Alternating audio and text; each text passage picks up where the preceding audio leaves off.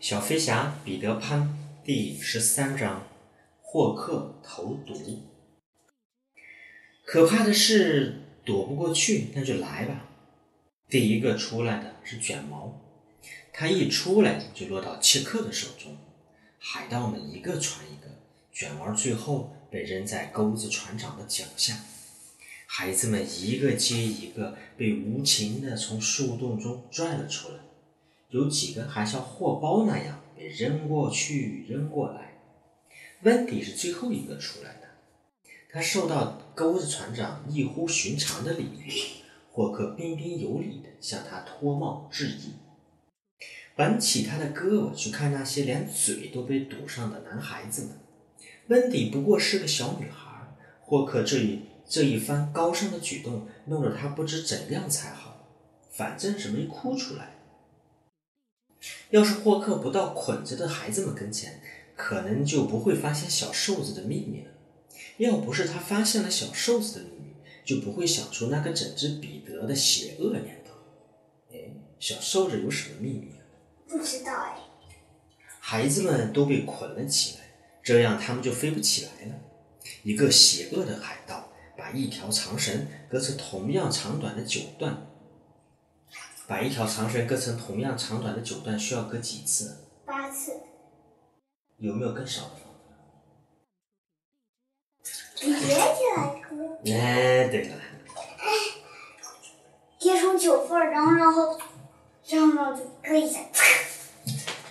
我能想到的割两下就把它们割开。为什么？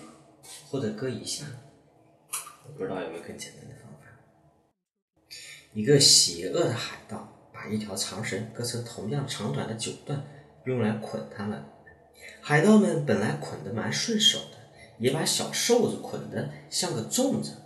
可是最后没了打结的绳头，海盗们气得直踢他，像踢一包东西似的。其实踢绳子才公平。奇怪的是，霍克阻止了他们的发泄。他仔细地看着，发现了什么，不禁心中大喜。小瘦子的脸都白了，他知道霍克发现了他的秘密，这个秘密就是小瘦子的腰身已经相当鼓了。那么他的树洞大人，树洞大人也能爬进去。可怜的小瘦子为自己所做的事感到后悔。当初他感到热时就拼命喝水，喝大了肚子就变大了。为了出入方便，只好偷偷地把树洞弄得大一些。霍克并没有说出心中酝酿的阴谋。他只是打了个手势，让手下人把俘虏弄到船上去，自己单独留了下来。霍克做的第一件事，就是在迅速降临的夜幕下，踮起脚尖，跑到小瘦子的那棵树下。他聆听着地下，下面静静的，似乎空无一人。那个小家伙是在睡觉，还是提着刀正在小瘦子的树洞下等着他下去？只有下去看一看，才能知道。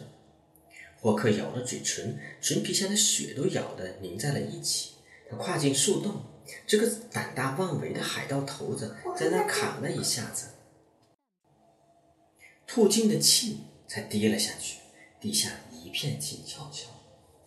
他平安的到了树洞，站起来，狠狠的吸了口气，刚才差点没憋过去。他的眼睛渐渐适应了里面微弱的光线，房间里的东西现出了轮轮廓。他贪婪的目光落到了那张大床上，床上彼得睡得正香。当然，彼得对上面发生的悲剧一无所知。小伙伴们离开后，他又快活地摆弄了一会儿他的笛子。他宁肯独自留下，也不屈服。他决心不吃药，好叫温迪不痛不痛快。然后故意不盖被子，再气气他，因为他总是给他们掖被子。他们不知道入夜之后会冷。他差点笑出声来，不过他明白，要是他真的笑出来，他会很生气的，这温迪会很生气的。于是他只是不出声的偷着乐，乐着乐着就睡着了。此刻他睡熟了，没有做梦。他的一只胳膊搭在床沿上，一条腿蜷着，笑唇还没合上，露着小牙。霍克无声地站在树洞下，看着房间里的敌人，毫无戒备的。难道他那冷酷的心中就没有一点一丝怜悯吗？他的心中不是只有邪恶，他爱花，喜欢美妙的乐曲，诗一般的画面也会使他感动。要是他受到本质中好的一面的驱使，应该离开这儿，回到地面上去。使他不能罢休的是彼得无理的睡相，张着嘴，搭着胳膊，蜷着腿，简直是傲慢透了。没人愿意对这目空一切的姿势再多看一眼。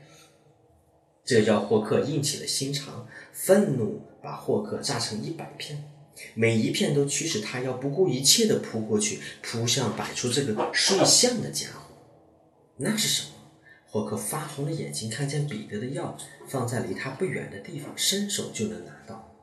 他知道这药是用来喝的。床上，床上这小子的命正在他的手心里转着。霍克怕自己被活捉，身边总带着致命的毒药。那是他自己配的，混合多种毒液，熬成一种黄色的汁汁儿。这也许是目前所知最厉害的毒药。他往彼得的杯子中倒了一点，他的手微微颤抖，不是由于胆怯，而是按耐不住欣喜若狂的心情。滴的时候，他忍不忍住不去看床上的彼得，倒不是有什么恻隐之心，而是怕分了心倒傻了。倒完毒药，他幸灾乐祸地看了看这个将要被毒死的敌人，转过身子，蠕虫般地拱出树洞。他出现在洞口，像是从洞里穿出来的妖精。他歪戴上帽子，隐身于漆黑的黑夜之中，嘴里发出自言自语的怪声，穿过了树林。彼得还在酣睡，灯光又持续了一阵子，终于灭了。房间里一片漆黑。这会儿。鳄鱼肚子里的钟应该有十点了吧？不知因为什么，他醒了，坐了起来。外面传来很轻的敲门声，原来是铃叮当。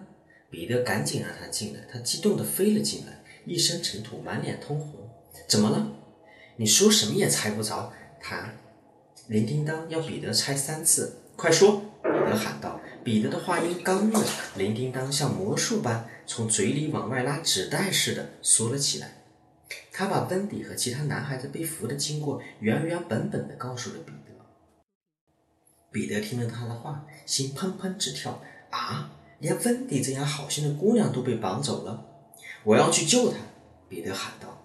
正当他要冲出去的时候，他想起了喝药。他要做一件让温迪高兴的事。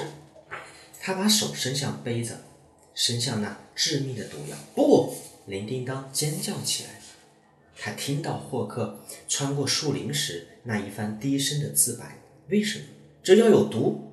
有毒？谁放了毒？霍克！别傻了，霍克怎么进得来？天哪！铃叮当怎么才能叫他相信自己的话？再说他也不知道小瘦子把树洞弄大的秘密。可是霍克明明是这么说的：杯里的药有毒。彼得特别自信，他说：“我也没睡着呀。”于是他端起了杯子，没有时间再解释了。只有用最快的行动来阻止他。铃叮当闪电般的飞了过去，把药凑到，把嘴凑到药上，一饮而尽。干什么，铃叮当？你怎么把我的药给喝了？他没回答，只是在空中摇摇晃晃的飞着。你怎么了？彼得突然感到害怕了。这本来就是毒药，彼得。他无力地说：“我快死了。”啊，铃叮当，你喝药是为了救我？是的。那是为什么？铃叮当，铃叮当的翅膀快要支持不住了，它落到彼得的肩上，亲吻彼得的下巴作为回答，接着又趴在他的耳边低声地说：“你真傻。”他摇摇摆摆地飞回他的闺房，一头倒在床上。彼得跪了下来，拼命地靠近他，他的头顶在铃叮当房间里的墙上，他的光正在一点一点地变弱。彼得知道，要是这些光全完全消失了，他也就完了。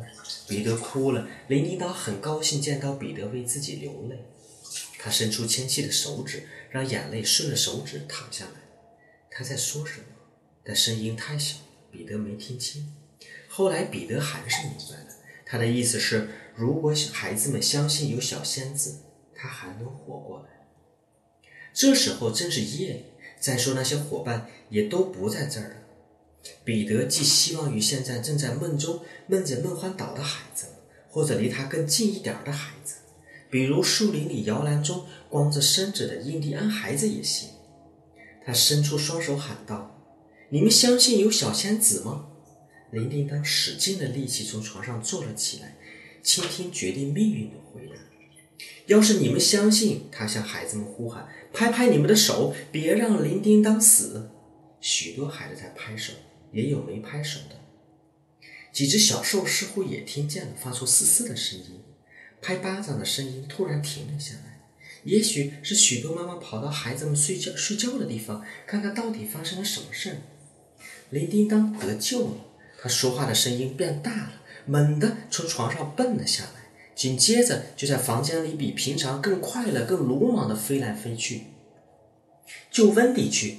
彼得从树洞出来了，他穿上衣服，带上武器，踏上冒险的征途。此时，月亮在云中穿行，对他来说，这样的夜晚不怎么适合出征。他想低空飞行，可是月色下，月色下有的地方看得清，有的看不清。拖着影子掠过树林，会惊扰鸟、打草惊蛇。此刻他有点后悔，不该给岛上的鸟起怪名，弄得他们不好接近。现在只有像印第安人那样冲过去。他为熟悉他们的战术感到自豪。他还没搞清楚孩子们是不是压在船上。一场小雪盖住了脚印，该从哪个方向进攻呢？死一般的寂静笼笼罩着梦幻岛。像是表明可怕的杀戮即将来临。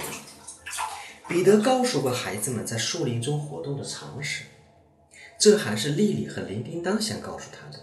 他们不应该忘记这些。爸爸，嗯，那个，稍等一会儿，我帮你拿，我来帮你查。嗯，我先念完，好吗？